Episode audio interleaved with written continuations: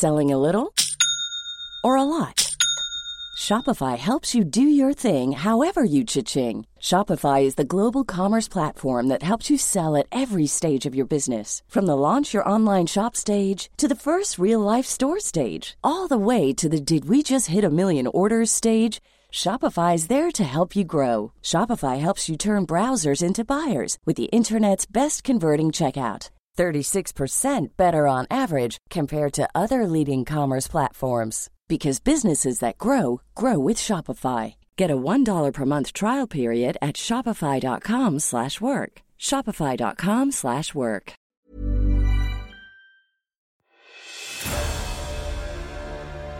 Mes chers camarades, bien le bonjour. Nous concluons aujourd'hui notre série sur le voyage au Moyen Âge. Alors si ce n'est pas encore fait, écoutez d'abord les trois épisodes sur la route, les dangers et les motivations des voyageurs, car aujourd'hui nous abordons les mentalités liées au voyage. Que veut dire ce mot aux yeux des médiévaux? Quelle quête spirituelle ou matérielle cherche-t-il à accomplir en se lançant sur la route?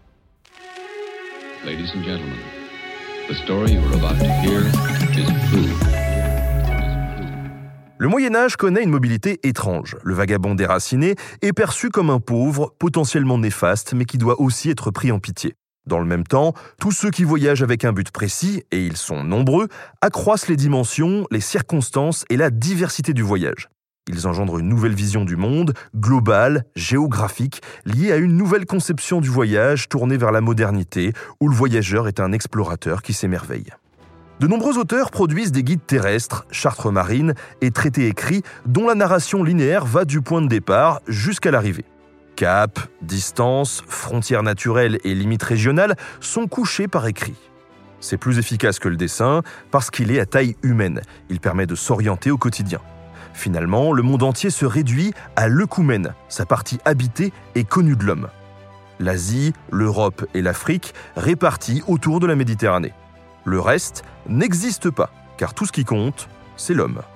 Fleuves, terre et mer deviennent sa zone d'activité qui d'ailleurs finit par prendre une forme humaine. La mer a des bras, un cœur et des bouches. Mais l'esprit médiéval ne se contente pas d'orienter l'homme dans le monde, il veut aussi expliquer le monde lui-même.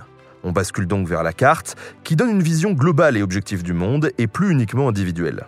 L'ordre du monde est à la fois terrestre et divin, la map monde d'Epstorff représente le Christ embrassant le monde. Cette représentation cosmologique stylisée est absolument inefficace pour le voyageur. Mais à partir des 12e et 13e siècles, les portulans commencent à présenter un dessin plus réaliste et minutieux des côtes. Au XIVe siècle, la carte cesse d'être une simple annexe savante pour devenir un outil de voyage. Mais la tentation reste forte de remplir le vide. À côté de contenus scientifiques sérieux, les cartes et récits de voyage sont garnis de toutes sortes de monstres, d'hommes à tête de chien et autres dragons. Alors là, je vous fais juste une petite parenthèse du gars qui adore le Moyen Âge. Hein. Il faut faire attention, toutes ces inventions farfelues datent de l'Antiquité. Les médiévaux n'en ont jamais vu, donc ils n'y croient pas forcément. Mais par honnêteté intellectuelle, par doute respectueux envers les spéculations des anciens, ils gardent quand même ces éléments. Sauf qu'ils les déplacent dans les parties du monde qu'ils ne connaissent pas encore, au cas où, N'empêche qu'on n'est jamais à l'abri d'une erreur ou d'une superstition. Lorsque Bredenbach aperçoit un rhinocéros, paf, il dessine une licorne. Il associe ce que ses yeux ont vu à ce que les maîtres antiques ont écrit. On cherche à conquérir l'inconnu, d'abord en pensée puis en action, alors pourquoi rejeter les anciens écrits et calculs? D'ailleurs, c'est grâce à ce dynamisme intellectuel qu'apparaît la Félix Error, l'heureuse erreur la plus grosse boulette de l'histoire. Marchant dans les pas de Marco Polo, Nicolas Conti et Barthélemy Diaz, Christophe Colomb recalcule les dimensions planétaires. Il tombe alors d'accord avec la représentation du globe de Martin BM. Sepingu, le Japon, devrait se situer selon lui aux alentours de notre actuel Mexique. À partir de cartes du globe complètes, erronées certes, mais complètes, il se lance à l'aventure. Et on connaît la suite. C'est donc une conception du voyage radicalement différente de la nôtre qui a abouti à cette découverte. Car à l'époque, le voyage est encore une exploration en terre inconnue, une conquête. On l'a déjà vu, voyager, c'est guerroyer. Il y a toutes sortes de pratiques derrière ce mot, mais le sentiment essentiel qui demeure, c'est celui de la peur. La peur face à la maladie, les brigands, les pirates, le climat, la mort. Pourtant, le voyage est perçu comme une dure nécessité, un peu comme la vie en fait. C'est pas facile, mais on n'a pas le choix. L'existence terrestre est perçue comme un pèlerinage, une série d'épreuves qui amènent au salut. Dieu l'ordonne, je cite, Quitte ton pays, ta famille et la maison de ton père. Et l'Église le répète, les chrétiens doivent se considérer comme étrangers et voyageurs sur la terre. Le voyageur par excellence n'est plus le guerrier, mais le pèlerin, image du pauvre et du Christ, parfois rejeté parce qu'elle fait peur. Le voyage, c'est le déracinement, l'isolement. Il nous rappelle que tout passe et qu'au bout du chemin, la mort nous emportera tous. Après le Moyen Âge, le pauvre devient un paria et la charité tombe en désuétude. Mais le pèlerinage préserve son aura. Une idée fondamentale se dessine d'ailleurs à travers le cri de ralliement des pèlerins de Compostelle, et Ultreia et Souseia, toujours plus loin, plus haut. Marco Polo parlera d'aller plus outre. On n'est pas loin du vers l'infini et l'au-delà de Buzz l'éclair, hein, quand même. Cette idée de dépassement a nourri toutes les grandes explorations, notre modernité et jusqu'au concept américain de frontier, de frontières, de limites à perpétuellement repousser. Bien sûr, au Moyen Âge, ce que l'on dépasse avant tout en voyageant, c'est soi-même. On l'a vu, le voyage est formateur pour la jeunesse, il détermine le caractère, forge le tempérament et aboutit souvent à une carrière, une vocation, un mariage. Mais on cherche aussi à dépasser les frontières du quotidien, voire du monde connu. Les récits de voyageurs sont pleins de mirabilia, miracula, monstra, fabula. Des merveilles, des miracles, des monstres fabuleux. On ne voyage jamais sans raison, mais au XIIIe siècle, la curiosité et la soif de découverte commencent à faire figure de raison suffisante. Les récits de pèlerinage du XVe siècle continuent d'indiquer les sanctuaires chrétiens, mais y ajoutent les splendeurs de l'Antiquité comme la toison d'or de Rhodes ou le sauvetage d'Andromède par Persée à Jaffa. J'ai déjà cité dans un épisode précédent le poème D'Eustache des Champs qui décrit la souffrance du voyageur. Mais voici la fin pleine de promesses. Je cite car dans le monde entier, on s'étonne des croyances et coutumes, des vivres, des divers pays, des animaux et choses merveilleuses, des monts, des plaines et des côtes, de voir les montagnes de sel, des bains chauds naturels, des nombreuses denrées et fourrures, des incroyables mines d'or et d'argent, de fer, d'acier et d'étain. L'émerveillement contrebalance si bien le danger qu'il finit même par le rendre enviable. En 1470, Anselme Adorno nous dit, je cite, L'envie de voir ces contrées l'habitait constamment, ainsi que le désir d'affronter les nombreux dangers qui rendent les hommes plus sages. Ce plaisir de la découverte rejette toutefois le farniente qui nous est cher. Explorer de nouvelles cultures, c'est nourrir son humanisme optimiste, sa connaissance du monde et de la volonté divine. Celui qui n'a pas voyagé est un ignorant.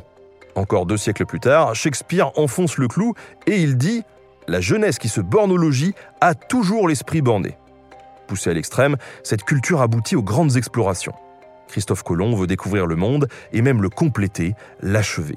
Il est persuadé que Dieu l'a choisi pour introduire le millénium, le futur âge d'or. Après 1492, sa signature devient XPO Ferenc, le porte-Christ, comme Saint Christophe de Lycie, patron des voyageurs, qui fit traverser les eaux à Jésus. Tout voyage médiéval est spirituel, mais le sien est carrément une mission divine. Bon là, le Christophe, hein, il a décollé très haut, donc on va redescendre un petit peu d'un cran. Puisque l'émerveillement est bien souvent suivi d'un autre sentiment, le mal du pays. Partir, c'est mourir un peu, et l'homme médiéval se sent vite déraciné. Le retour chez soi est toujours attendu avec impatience, comme le décrit Joachim du Bellay au XVIe siècle. Je le cite quand reverrai-je, hélas, de mon petit village, fumer la cheminée, et en quelle saison Reverrai-je le clos de ma pauvre maison, qui m'est une province et beaucoup d'avantages? Voilà, il est temps de conclure. Non, le Moyen Âge ne se cantonne pas aux murailles des châteaux. Certes, 90% des paysans nous semblent rivés à leur terre, mais la quantité et la diversité des voyageurs montrent une mobilité extrême, intense, internationale. Le Moyen Âge n'est pas arriéré, incapable de connaître les grandes explorations modernes. C'est lui qui les a lancées. Et nous, on n'a fait qu'en bénéficier. Le voyage médiéval est une pyramide. Au sommet, l'intellectuel est obsédé par l'idée de cerner le monde entier. Au centre, beaucoup de gens pratiquent le voyage pour affaires, guerre, carrière ou formation. Et à la base, tout le monde, jusqu'au moindre laboureur, pratique le pèlerinage. La doctrine de l'existence terrestre comme voyage vers le monde spirituel est prêchée absolument partout. Cet univers mental est radicalement différent du nôtre, parce qu'il est encore dans l'exploration. Il n'y a vraiment que nous, les humains modernes, pour dire Ah, ce qui compte, hein, c'est pas le but, mais le chemin. Ça indique peut-être qu'on tourne en rond. Au Moyen Âge, on soutient exactement l'inverse. Le voyage a un but, et c'est ça qui compte. Sa puissance d'engagement au voyage doit être inversement proportionnelle à celle de l'enracinement qui est très importante. Le médiéval vit ces deux choses plus intensément que nous sans doute. S'arracher à son petit monde, c'est difficile. Voyager, c'est difficile. Mais c'est la seule façon de s'élever vers la vie céleste, celle de l'esprit, de la science, du progrès et des découvertes fabuleuses.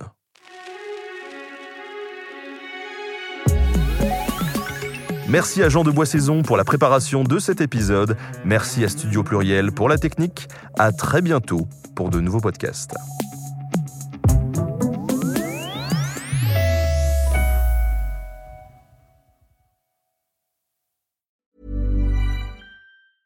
Mom deserves the best, and there's no better place to shop for Mother's Day than Whole Foods Market. They're your destination for unbeatable savings, from premium gifts to show-stopping flowers and irresistible desserts. Start by saving 33% with Prime on all body care and candles. Then get a 15-stem bunch of tulips for just $9.99 each with Prime. Round out Mom's menu with festive rosé, irresistible berry chantilly cake, and more special treats. Come celebrate Mother's Day at Whole Foods Market.